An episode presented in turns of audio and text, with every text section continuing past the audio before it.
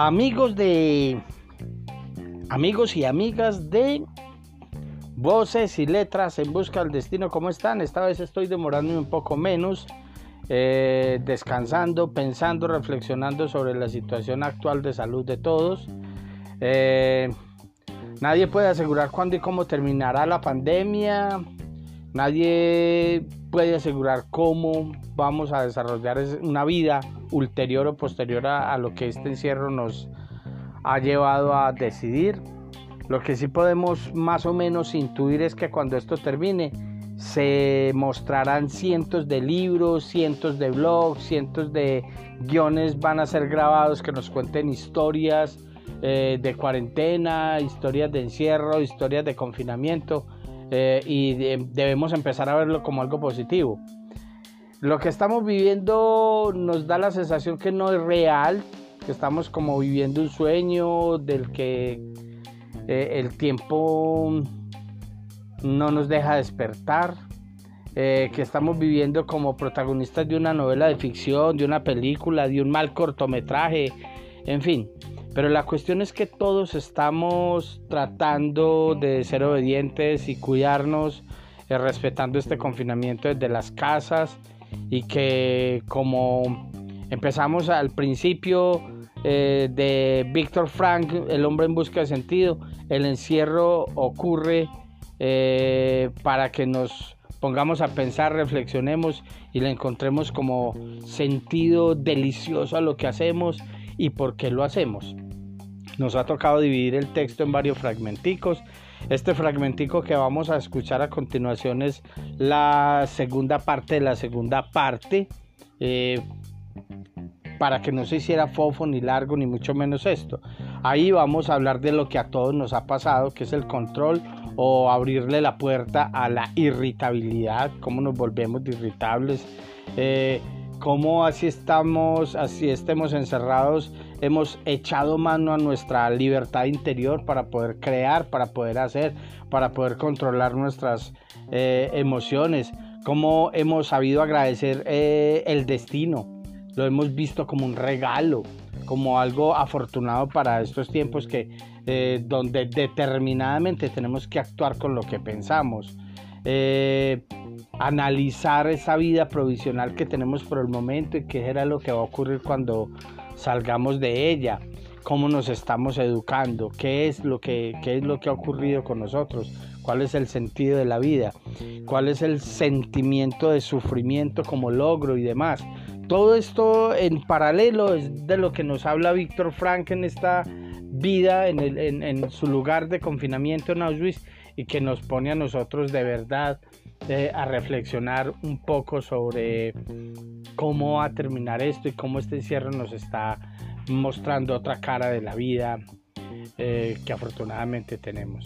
Entonces, eh, los espero próximamente, ya arrancando con la etapa final del libro, la tercera parte. Un saludo y un abrazo pandémico para todos.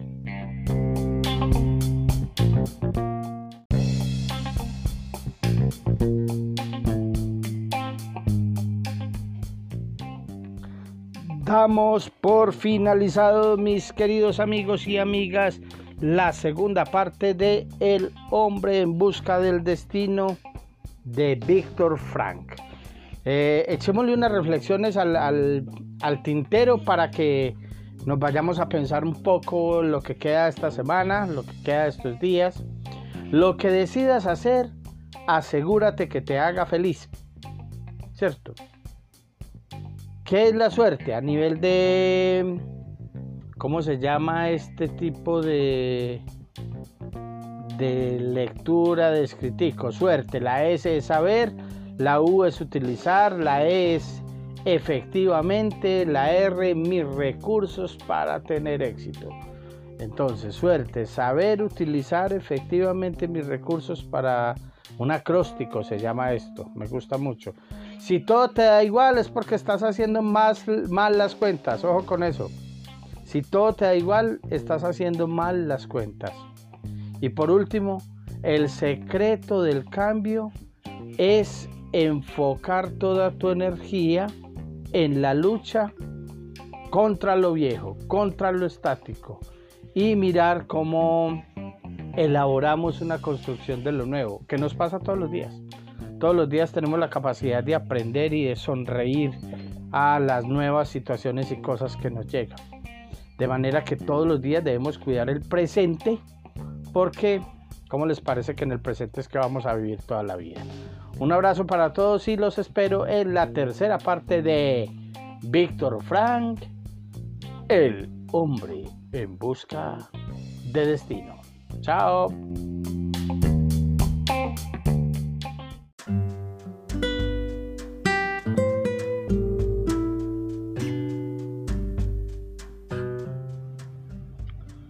La libertad interior.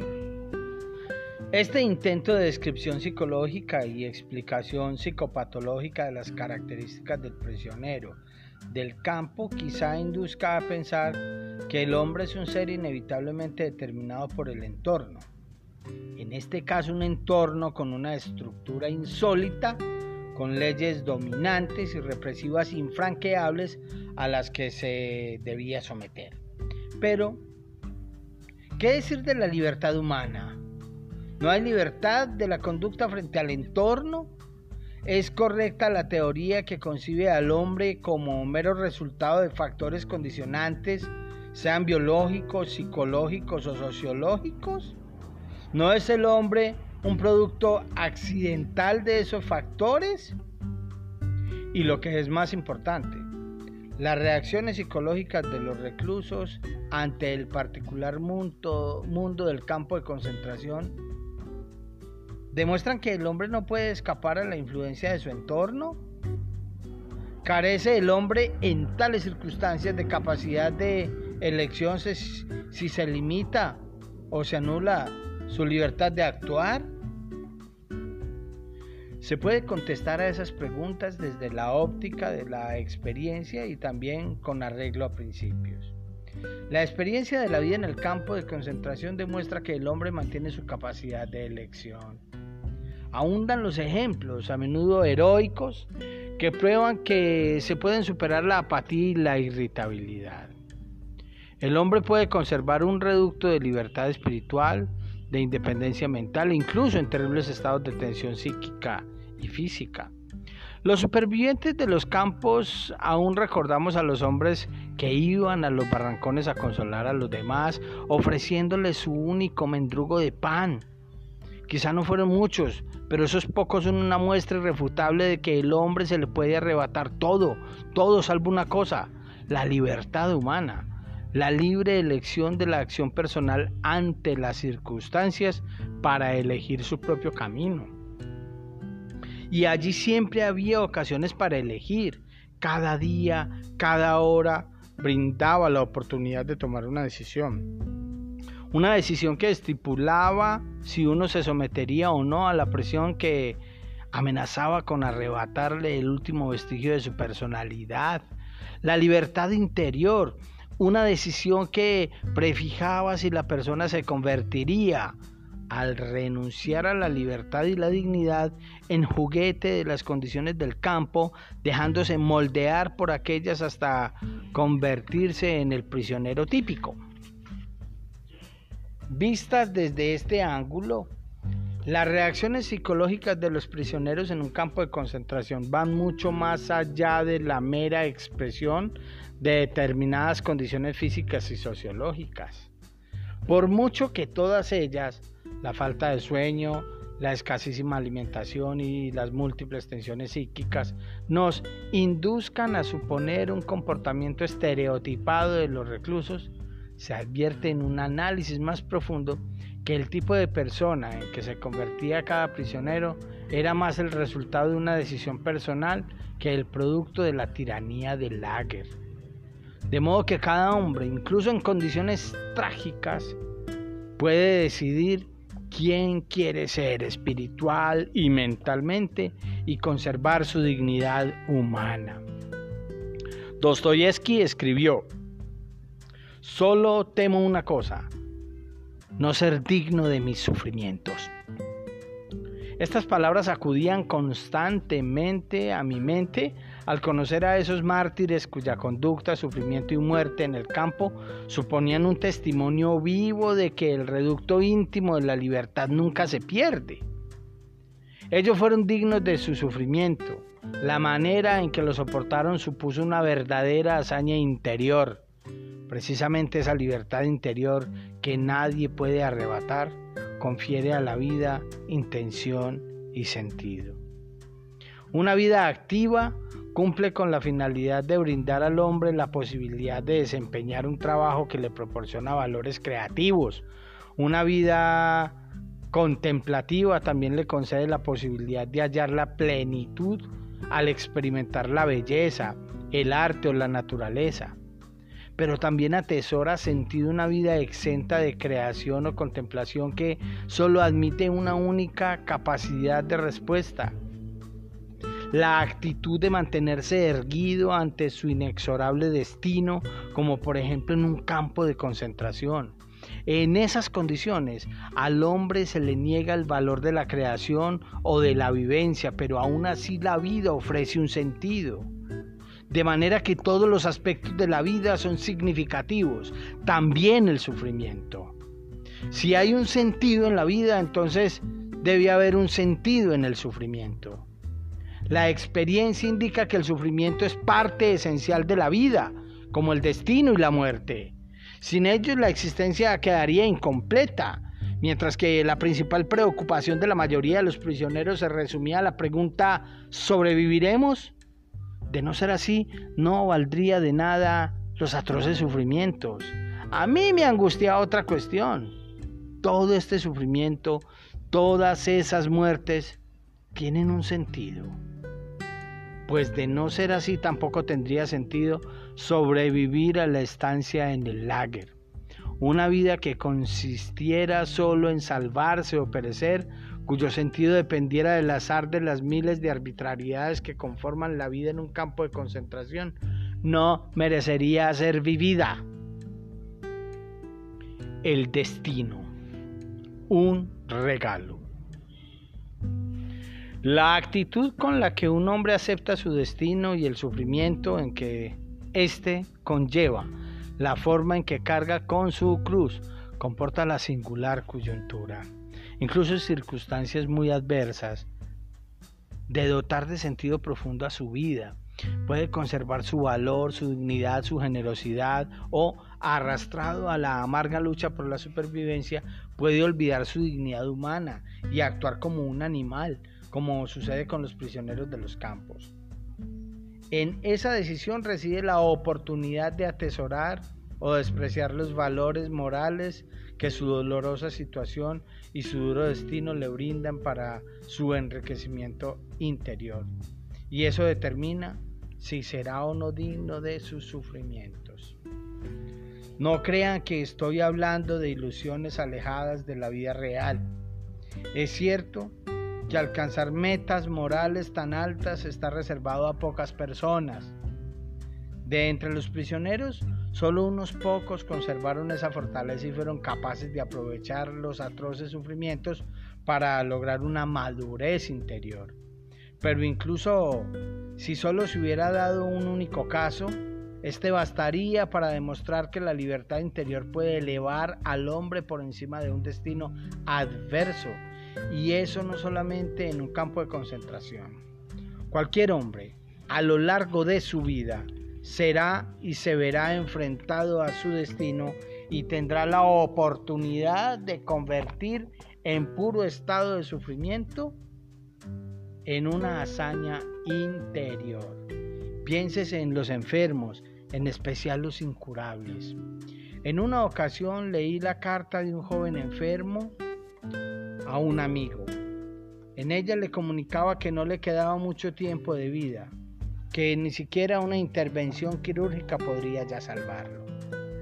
Continuaba recordando una película que había visto en la que el protagonista esperaba la muerte con dignidad y coraje, y en ese entonces pensaba en el privilegio que suponía enfrentarse a la muerte con esa dignidad, y ahora, escribía, el destino le brindaba una oportunidad semejante.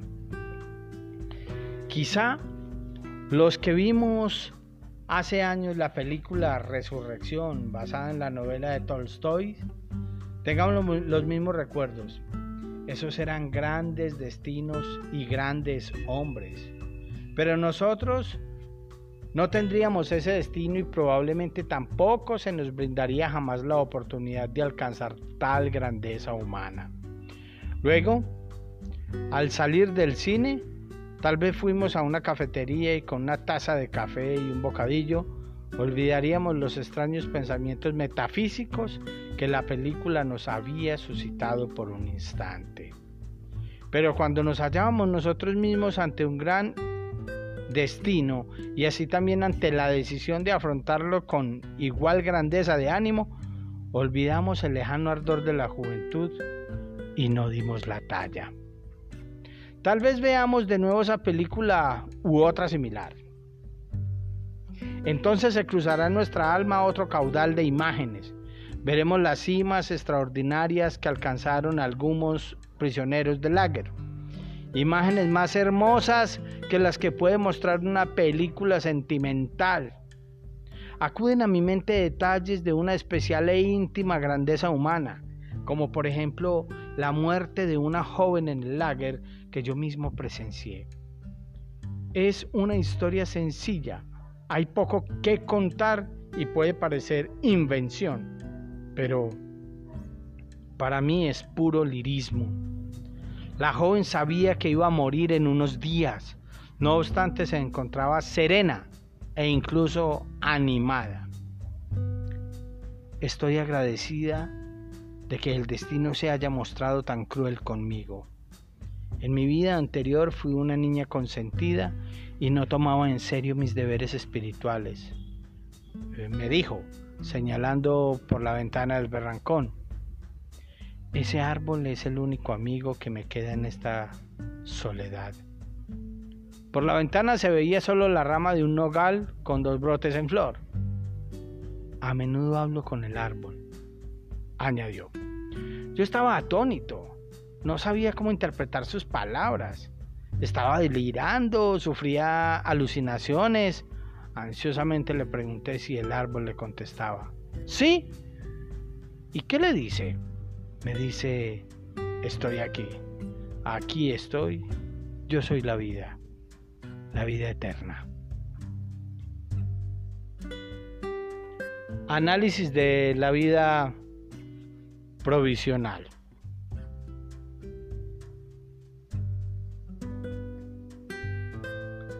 Ya hemos dicho que en última instancia la causa del estado de ánimo del prisionero no era solo consecuencia de los factores psicofísicos antes mencionados, sino fruto de una libre decisión. La observación psicológica de los prisioneros ha demostrado que el que sucumbía a las influencias degradantes del lagar era quien ya previamente se había abandonado en el nivel espiritual y humano, quien ya no poseía amparo moral. Aquí se suscita la pregunta, ¿qué podría constituir ese amparo interior?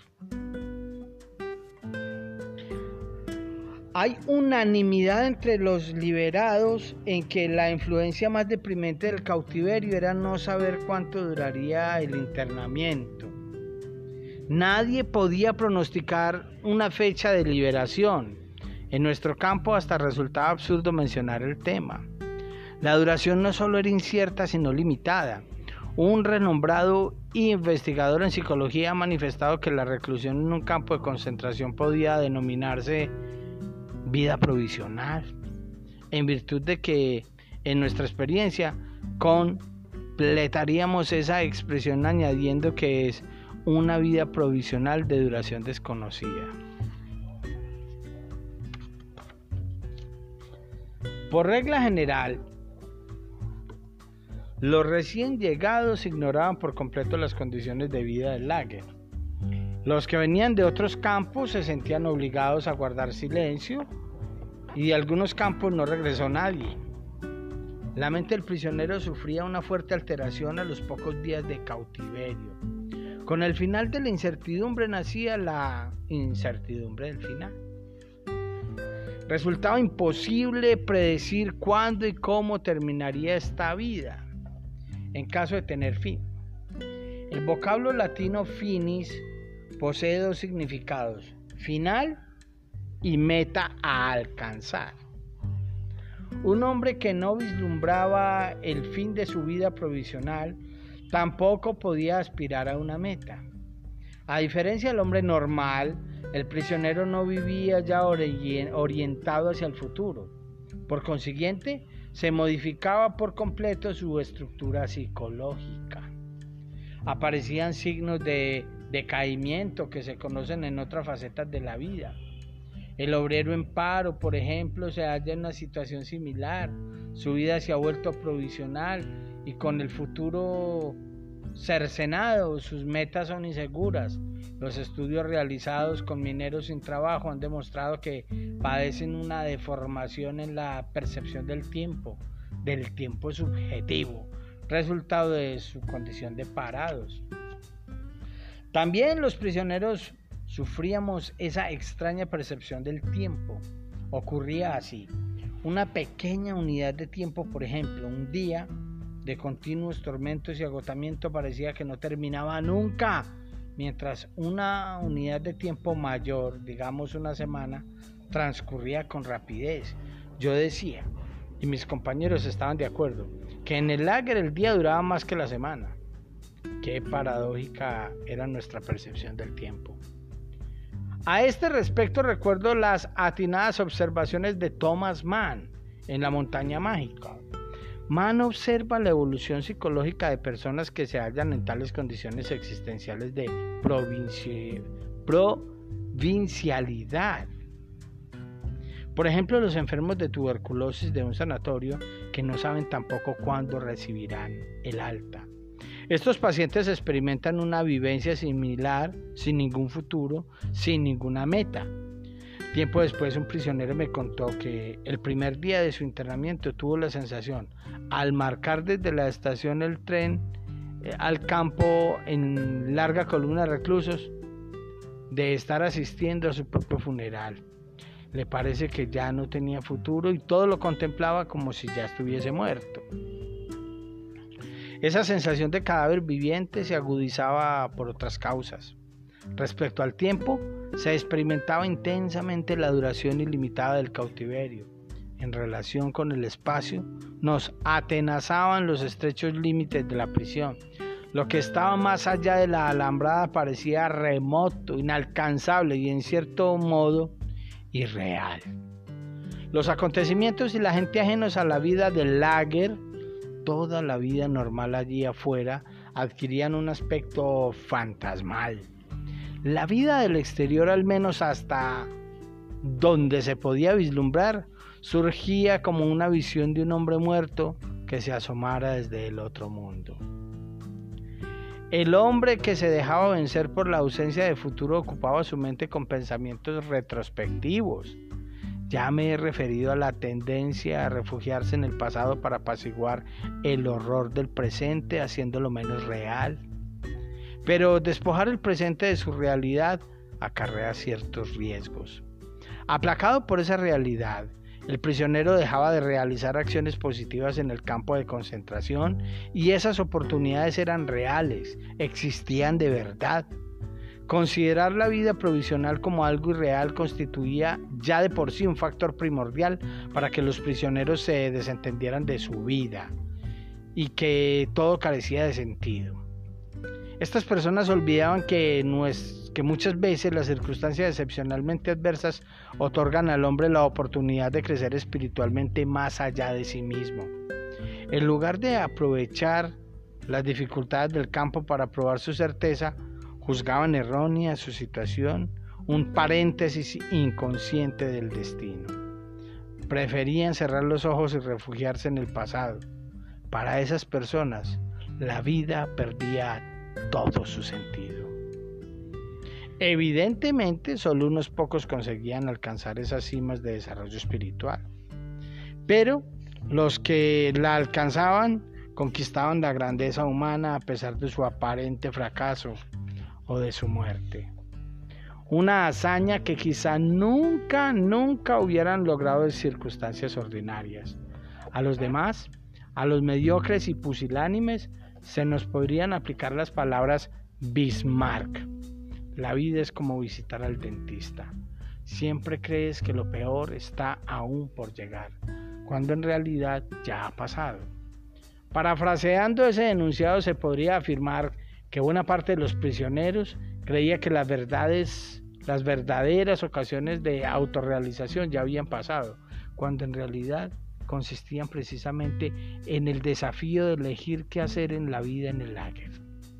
Convertir esa tremenda experiencia en una victoria, transformarla en un triunfo interior o bien desdeñar la experiencia y limitarse a vegetar, como hicieron casi todos los prisioneros.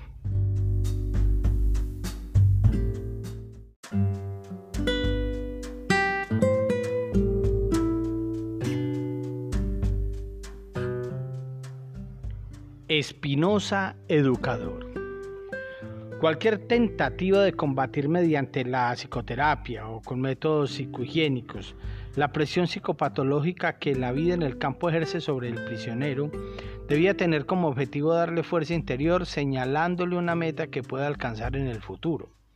De manera instintiva algunos prisioneros trataban de encontrar por su cuenta esa finalidad. Es propio del hombre poder subsistir al cobijo de la esperanza en el futuro. Ahí radica la clave de la salvación en los momentos más difíciles, aunque a veces haya que servirse de algún truco para lograrlo. Por experiencia propia conozco esa fuerte sacudida interior. En una ocasión, al borde del llanto por el tremendo dolor, los gastados zapatos me habían provocado terribles llagas en los pies. Caminaba con mi destacamento los kilómetros que separaban el campo del lugar de trabajo. Arreciaba un viento gélido que nos abatía. Iba pensando en la infinidad de pequeños problemas de nuestra condición miserable. ¿Qué comeríamos esa noche? Si nos daban un trozo de esta de salchicha, convendría cambiarlo por un trozo de pan. Debía eh, buscarme un cigarrillo, eh, cambiarlo, un cigarro ganado en un bono hacía 15 días y bueno, tener otro cuenco de sopa. ¿Cómo conseguir una tira de alambre para sustituir el trocito con el que me ataba los zapatos? ¿Llegaría al lugar de trabajo con tiempo suficiente para seguir a mi pelotón? ¿O tendría que unirme a otro, tal vez con un capataz más brutal? ¿Qué podía hacer para ganarme la amistad de un determinado capo que podría ayudarme a conseguir un trabajo en el interior del campo para no tener que realizar esas dolorosas caminatas diarias? Me deprimía sentirme afectado día y noche por esos triviales asuntos. Vivía deprimido, me obligué a pensar en otras cosas. De repente me vi de pie en el estrado de un salón de conferencias bien iluminado, agradable y cálido. Había un atento auditorio sentado en cómodas butacas tapizadas. Daba una conferencia sobre la psicología en los campos de concentración.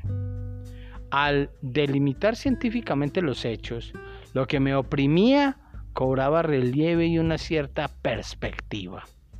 Con ese método conseguía distanciarme de la situación y superar de algún modo el sufrimiento, contemplándolo como si ya hubiera sucedido. Mis problemas se transformaban en el objeto de un estudio psicocientífico que yo mismo estaba realizando. ¿Qué dice Spinoza? Affectus passoit es desinit espacio simulatque eius claram distant formamos idea. El sentimiento que se convierte en sufrimiento deja de serlo en cuanto nos formamos una idea clara y precisa de él. Ética, quinta parte, Proposition 3. En fin, el prisionero que perdía la fe en el futuro, en su futuro, estaba condenado. Con la quiebra de la esperanza faltaba Asimismo, la fuerza del asidero espiritual se abandonaba y decadía y se convertía en un sujeto aniquilado física y mentalmente. Normalmente se producía de repente con una crisis cuyos síntomas reconocían los reclusos experimentados. Todos teníamos esa crisis, no por nosotros mismos, pues entonces yo no tendría importancia, sino por nuestros amigos. Comenzaba cuando el prisionero se negaba a levantarse, a lavarse, a vestirse, a salir del barrancón a la hora de formar. Entonces ya no había nada que hacer. Ni las súplicas, ni los golpes, ni las amenazas surtían efecto. El prisionero se limitaba a quedarse en su lugar sin apenas moverse. Si la crisis desembocaba en enfermedad, eh, no quería que lo llevaran a la enfermería ni aceptaba ninguna ayuda. Sencillamente se daba por vencido. Permanecía allí tendido sobre sus propios excrementos. Ya nada le importaba. Una vez fui testigo de una dramática demostración del estrecho vínculo entre la pérdida de fe en el futuro y este peligroso abandono. F, jefe de mi barrancón, un famoso compositor y libretista, me confió un día. Eh, me gustaría contarle algo, doctor. He tenido un sueño extraño. Una voz me dijo que podía pedir un único deseo, que bastaba con decir lo que quería saber y enseguida sería satisfecho. ¿Sabe qué pregunté? Quería saber cuándo terminaría la guerra para mí. Eh, ya sabe lo que quiero decir, doctor. Para mí. Saber cuándo seríamos liberados y cuándo terminarían nuestros sufrimientos. ¿Cuándo tuvo usted ese sueño? Pregunté. En febrero. Contestó. Eh, nos hallábamos a principios de marzo de 1945. ¿Y qué le respondió la voz? Casi furtivamente me susurró. El 30 de marzo. Cuando mi amigo F me contó ese sueño, se hallaba aún rebosante de esperanza y convencido de la verosidad, veracidad de ese oráculo. Pero al acercarse el día prometido, las noticias sobre la guerra que llegaban a nuestro campo menguaban las esperanzas de ser liberados en esa fecha. El 29 de marzo, de improviso, F cayó enfermo con una fiebre muy alta. El 30 de marzo, el día en que la voz le anunció el final de la guerra y de su sufrimiento, cayó en estado de delirio y perdió la conciencia. El 31 de marzo falleció. Según todas las apariencias, murió de tifus. Quienes conocen la estrecha relación entre el estado de ánimo de una persona, su valor y su esperanza, o la falta de ambos, y la capacidad de su sistema inmunológico, comprenderán que la pérdida repentina de la esperanza puede desencadenar un desenlace mortal. La causa principal de la muerte de mi amigo fue la profunda decepción que le produjo no ser liberado el día previsto. A consecuencia, la resistencia de su organismo y sus defensas se debilitaron, dejándolo a merced de la infección tifoidea latente. Su esperanza y voluntad de vivir se paralizaron y su cuerpo sucumbió a la enfermedad. Después de todo, la voz de sus sueños se hizo realidad. La observación de este caso y sus consecuencias psicológicas concuerdan con un hecho que el médico del campo me hizo notar. La mortalidad semanal en el campo se incrementó entre la Navidad de 1944 y el Año Nuevo de 1945. En su opinión, la explicación no había que buscarla en el empeoramiento de las condiciones de trabajo, ni en la disminución de la ración alimenticia, ni en un cambio climático, ni en el brote de nuevas epidemias. Se trataba sencillamente de que la mayoría de los presos había alimentado la esperanza de volver a estar en su casa en la Navidad. Según se acercaba esa fecha, al no recibir noticias alentadoras, los prisioneros perdían la entereza y se dejaban vencer por el desaliento. Muchos de ellos morían al debilitarse su capacidad de resistencia. Ya advertimos que cualquier intento por restablecer la fortaleza interior de los reclusos bajo las dramáticas condiciones de un campo de concentración requería en primer lugar proponerles un objetivo que diera sentido a su vida. Las palabras de Nietzsche, quien tiene un porqué para vivir, puede soportar casi cualquier cómo. Podrían ser la motivación de todos los esfuerzos psicohigiénicos y psicoterapéuticos de los prisioneros. Siempre que se presentaba la oportunidad, era preciso infundir un porqué, un objetivo a su vida, con el fin de fortalecerlos para soportar el terrible cómo de su existencia. Pobre del que no percibiera ya ningún sentido de su vida, ninguna meta, ninguna intencionalidad y por tanto ninguna finalidad para seguir viviendo. Ese estaba perdido. La respuesta típica de ese hombre frente a cualquier intención de animarlo era, ya no espero nada de la vida. ¿Hay algún argumento contra esas palabras? Me temo que no. La pregunta por el sentido de la vida. Lo que se necesita urgentemente en tal situación es un cambio radical de nuestra actitud frente a la vida. Debemos aprender por nosotros mismos y enseñar a los hombres desesperados que en realidad no importa lo que esperamos de la vida, sino que importa lo que la vida espera de nosotros. Hablando en términos filosóficos, podríamos decir que se trata de una especie de giro copernicano tenemos que dejar de preguntar por el sentido de la vida y en su lugar percatarnos de que es la vida la que nos plantea preguntas cada día y a cada hora. Preguntas a las que no hemos de responder con reflexiones o palabras, sino con el valor de una conducta recta y adecuada. En última instancia, vivir significa asumir la responsabilidad de encontrar la respuesta correcta a las cuestiones que la vida plantea cumpliendo la obligación que nos asigna.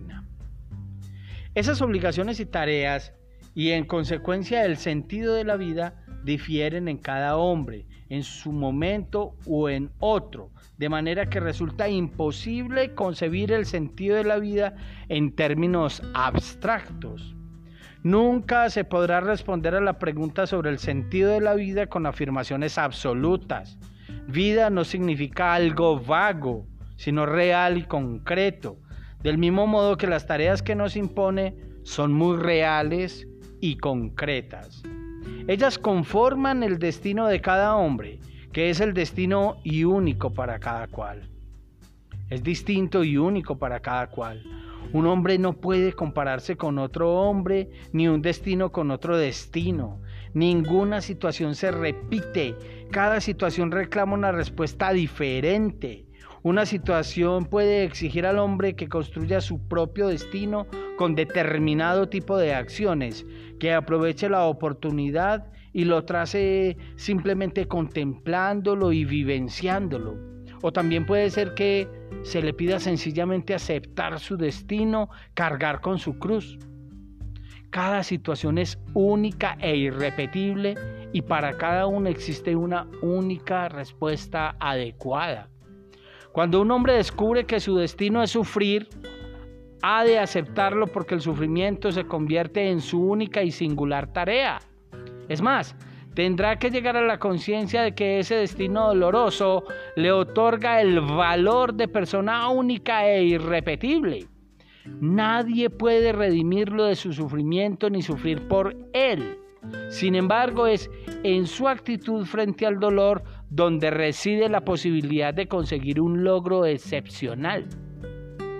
Para nosotros, los prisioneros del campo de concentración, estos pensamientos no constituían en absoluto especulaciones alejadas de la realidad, sino que eran los únicos pensamientos capaces de liberarnos de la desesperación, incluso cuando ya nos vislumbrábamos o ya no vislumbrábamos ninguna perspectiva de salir vivos de allí.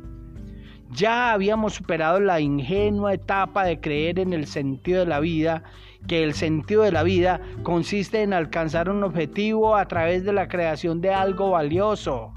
Nuestro sentido abarcaba los amplios círculos de la vida y la muerte, del sufrir y del morir.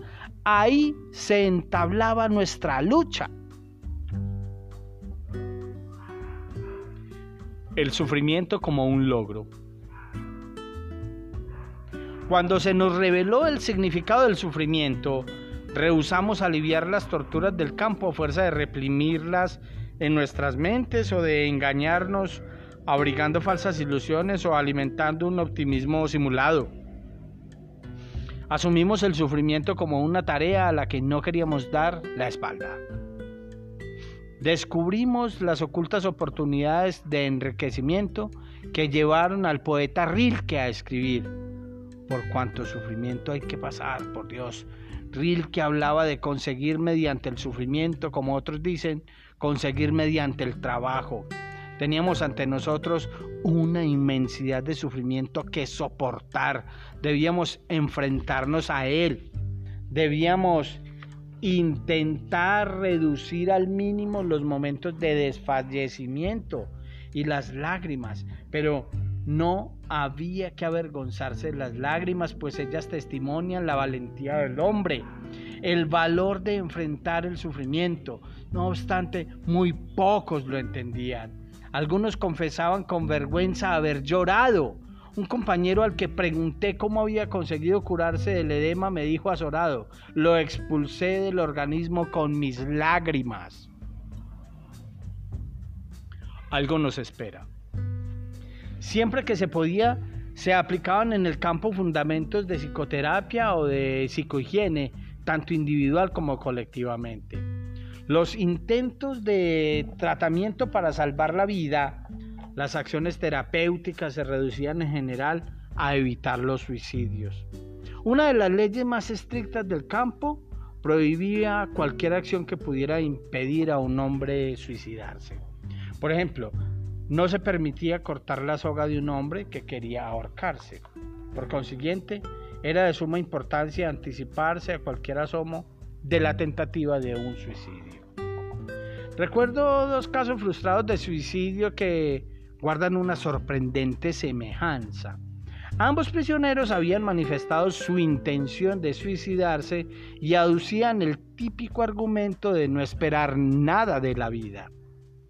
En ambos casos, la terapia, según lo expuesto, consistía en hacerles ver que la vida sí esperaba algo de ellos, que algo los esperaba en el futuro. Resulta que para uno de ellos era su hijo, al que adoraba y que lo esperaba en el extranjero. En el otro, la vinculación no era con una persona, sino con su obra. Era un científico que había iniciado la publicación de una colección de sus libros, aún inconclusa. Nadie más que él podía acabar el trabajo, así como nadie podía reemplazar al padre en el afecto por su hijo. Esta unicidad y esta singularidad que diferencian a cada individuo y que confieren un sentido a su vida es fundamental y se fundamenta en el trabajo creador y en la capacidad de amar. Cada uno se percata de la imposibilidad de sustituir a una persona, la responsabilidad que el hombre debe asumir ante el sentido de su existencia y su continuación aparece en toda su magnitud. El hombre que se vuelve consciente de su responsabilidad ante quien lo aguarda con todo su corazón o ante una obra por terminar, nunca será capaz de tirar su vida por la borda conoce el porqué de su existencia y podrá soportar casi cualquier cómo. Una palabra a tiempo. Las posibilidades de aplicar la psicoterapia colectiva eran lógicamente muy limitadas. Un ejemplo o modelo adecuado era mucho más convincente que las palabras. Los jefes de Barrancón de Buen Proceder, por ejemplo, disponían de mil oportunidades para, a través de su comportamiento justo y alentador, ejercer una influencia decisiva en los reclusos bajo su mando. La influencia inmediata de una determinada conducta siempre es más eficaz que las palabras aunque a veces las palabras también son eficaces, especialmente si la receptividad de la otra persona se ve incrementada por las circunstancias. Recuerdo un incidente que permitió realizar una labor psicoterapéutica con los prisioneros de un barrancón entero, en forma de un discurso colectivo, gracias a que una situación concreta aumentó la necesidad de confianza. Había sido un mal día. A la hora de pasar revista, se había leído una declaración sobre los nuevos actos que, en adelante, se considerarían sabotaje y por consiguiente serían castigados con la horca. Entre las faltas se incluían menudencias como cortar pequeñas tiras de las viejas mantas para vendarnos los tobillos y otros robos menores. Días antes un prisionero al borde de la iniciación había robado de un almacén de víveres unos kilos de papas. El robo se descubrió y algunos prisioneros conocían al infractor. Las autoridades del campo ordenaron la entrega del culpable. En caso contrario, todos pasaríamos el día entero sin probar bocado. Por supuesto que los 2.500 prisioneros preferimos callar. La tarde de aquel día de ayuno yacíamos extenuados en los camastros con el ánimo abatido. Apenas se hablaba o se mascullaba con un tono irritado. Para colmo se apagó la luz. Cundió un tenebroso desánimo, pero el experimentado jefe de nuestro barrancón, un hombre sabio, improvisó una pequeña charla sobre lo que pensábamos y sentíamos en esos momentos. Recordó a los muchos compañeros que habían muerto en los últimos días por enfermedad o por suicidio y también mencionó cuál era posiblemente la verdadera razón de su muerte, la pérdida de esperanza. Afirmó que tenía que haber algún medio para prevenir el mortal abatimiento interior de los prisioneros y me señaló a mí para que los aconsejara. Bien Sabe Dios que no me hallaba en la mejor disposición para improvisar una disertación psicológica o soltar un sermón a mis compañeros para ofrecerles una especie de cura médica de almas. Tenía frío y hambre, estaba agotado, me sentía irritable. Con gran esfuerzo me sobrepuse y no desaproveché esta singular oportunidad, pues en aquel momento era más necesario que nunca infundir ánimos.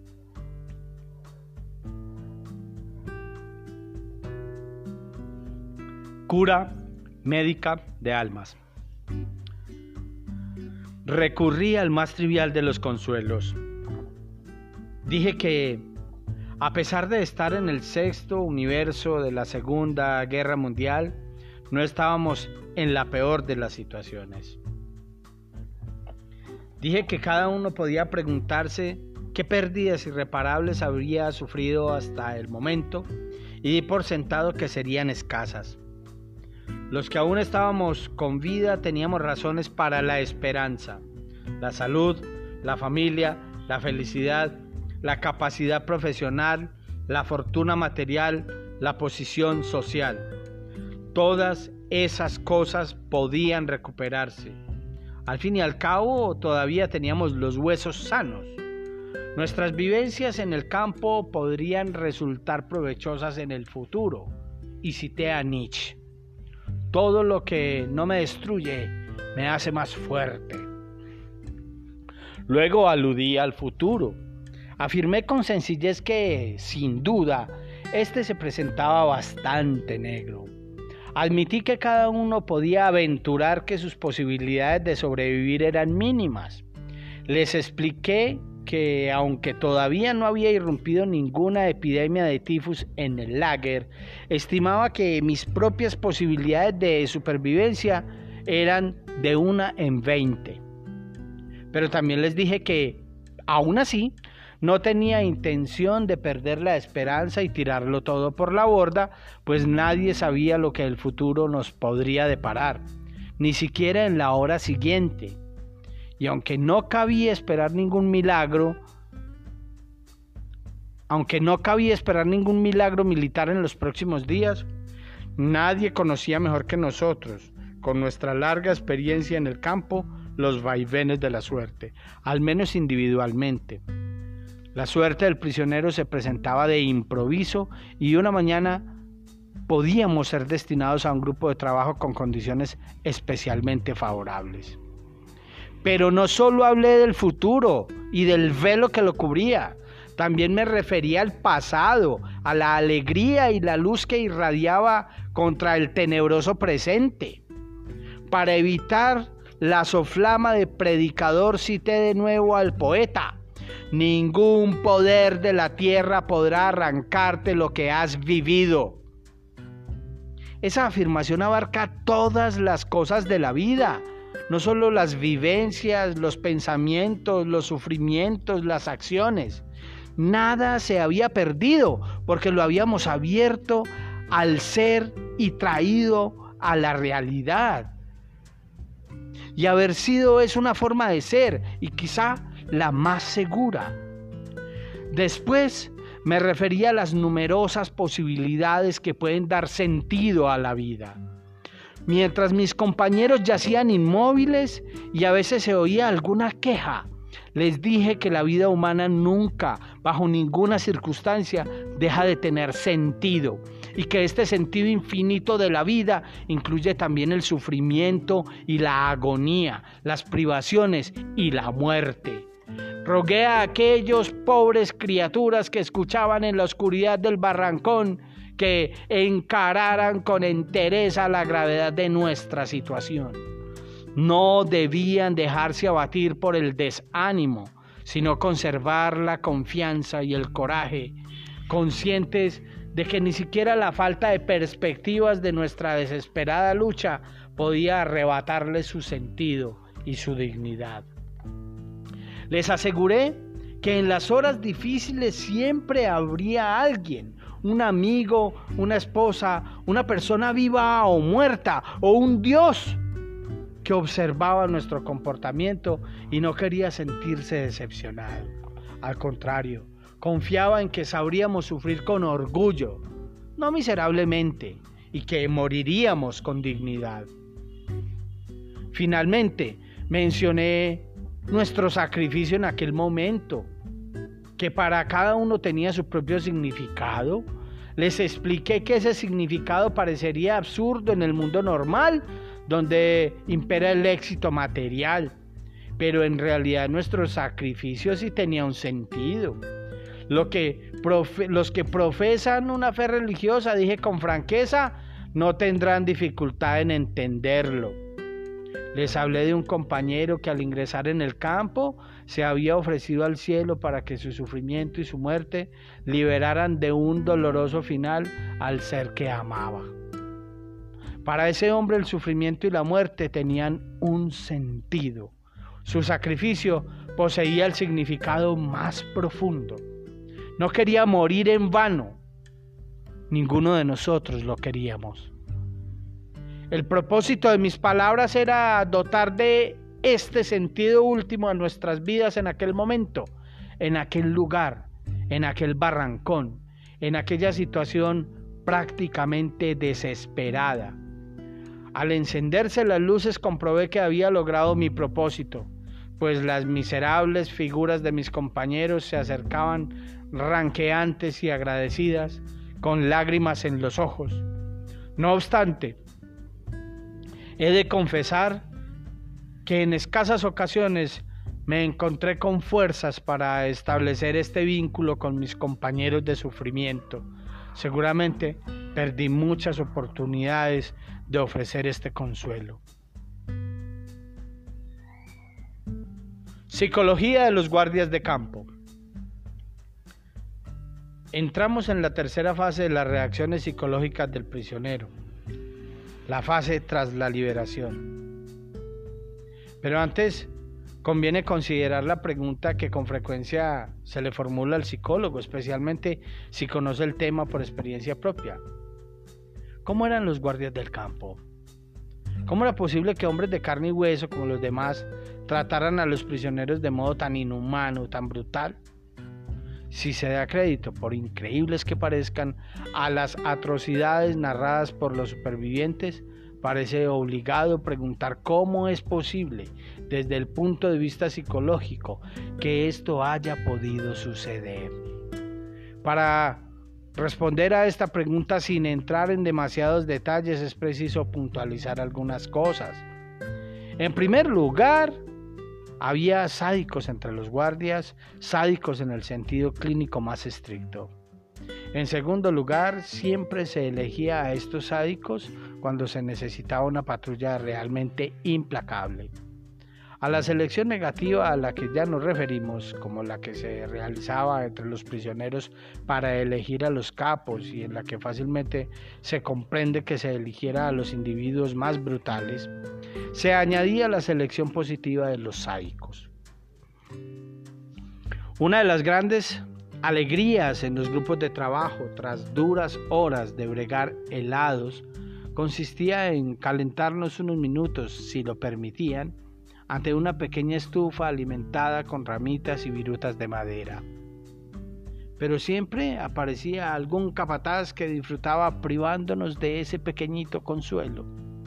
En su rostro se reflejaba un placer macabro.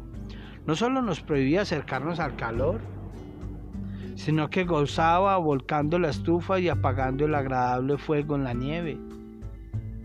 Y si las SS les molestaba un preso determinado, siempre había entre sus filas alguien sin escrúpulos y especialmente competente en torturar sádicamente y en cuyas manos dejaban al desdichado prisionero.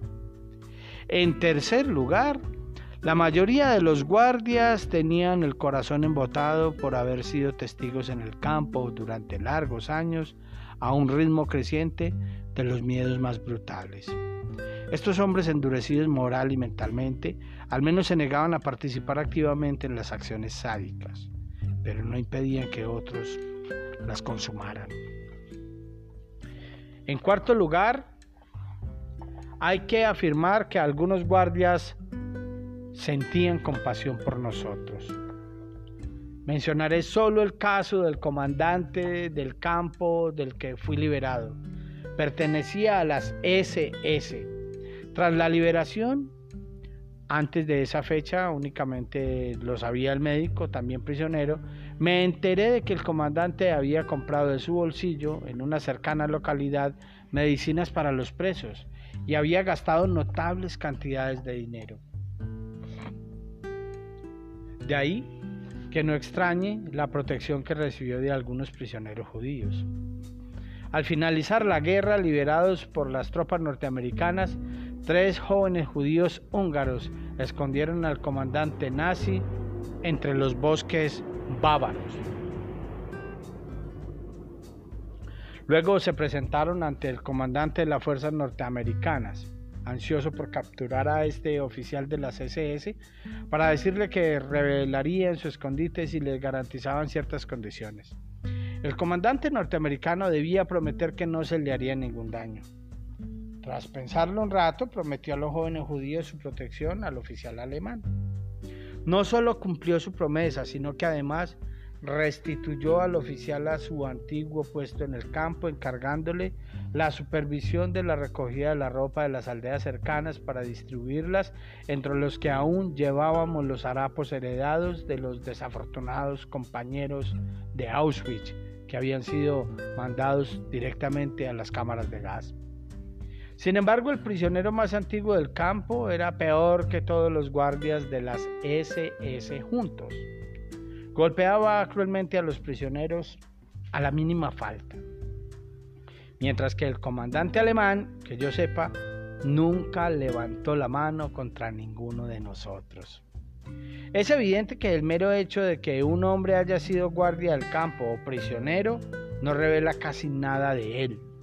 La bondad humana se encuentra en todos los grupos, incluso en aquellos que, en términos generales, merecen ser condenados. Los límites entre estos grupos se difuminan y superponen, y no se puede simplificar afirmando que unos eran ángeles y otros demonios. Si un guardia o capataz, a pesar de las perniciosas influencias del campo, se mostraba cordial con los reclusos, Eso suponía un logro personal y moral, mientras que la vileza del preso que maltrataba a sus compañeros resultaba especialmente despreciable. Obviamente con estos hombres los prisioneros se sentían desconcertados hasta la desesperación y se conmovían por la mínima bondad de alguno de los guardias.